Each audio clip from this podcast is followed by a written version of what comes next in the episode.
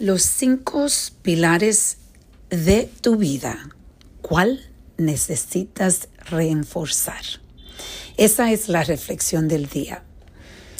Hoy, como cada semana, yo elijo un día para reunirme con los empleados de mi centro médico. Muchos de ustedes saben que yo tengo un centro médico en Westchester County, New York, y tengo, ah, soy bendecida porque trabajo con muchas mujeres. Tenemos como 50 empleados y la mayoría de ellos son mujeres ah, y también hispanas. Y me encanta empoderarla.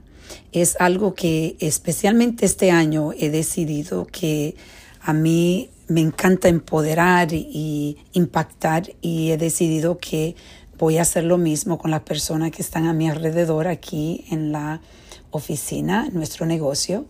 Y hoy estuve, cada vez que yo me reúno con ellos, una vez a la semana, empiezo a compartir con ellos diferentes reflexiones y yo les digo que necesitamos primero vernos como humanos conectarnos como humanos, tratar de resolver los problemas que tenemos como humanos juntos y después somos empleados, somos dueño de negocio.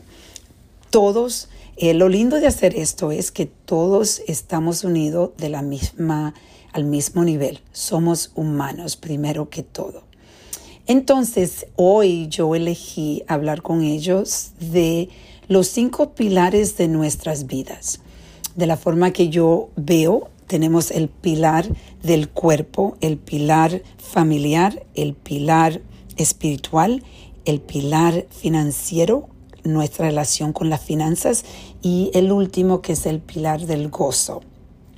El pilar del gozo para mí eh, es un pilar donde tuve que hacer trabajo porque primeramente yo vengo de de esa niñez que sufrí el abuso sexual y cuando a ti te rompen la inocencia, cuando a ti te violan, tu, tu inocencia se destruye.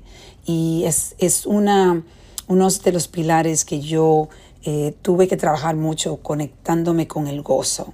Pero gracias a Dios ya ese pilar está muy reforzado. La idea es que tenemos que ver los pilares donde necesitamos reforzar y poner la energía en ese pilar que necesitamos reforce. Y por eso yo le estaba preguntando a cada uno de ellos eh, cuál es el pilar donde tú sientes que necesita más trabajo. Y esa misma pregunta le voy a preguntar a ustedes.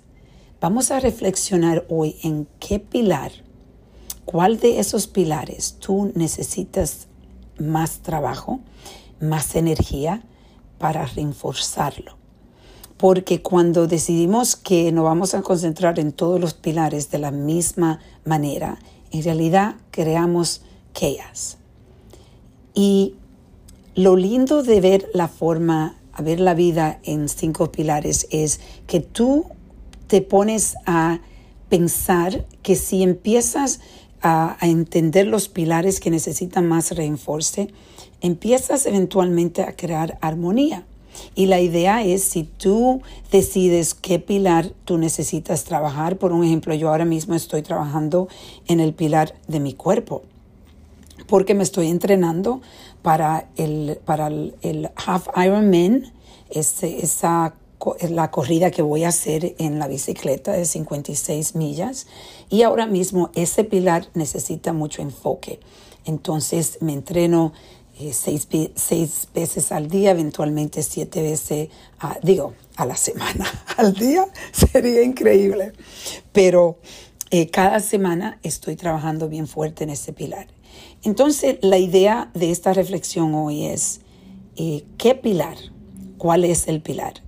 y decides entonces todos los días empezar a hacer depósitos diarios en ese pilar. Vamos a reflexionar y a reconectar.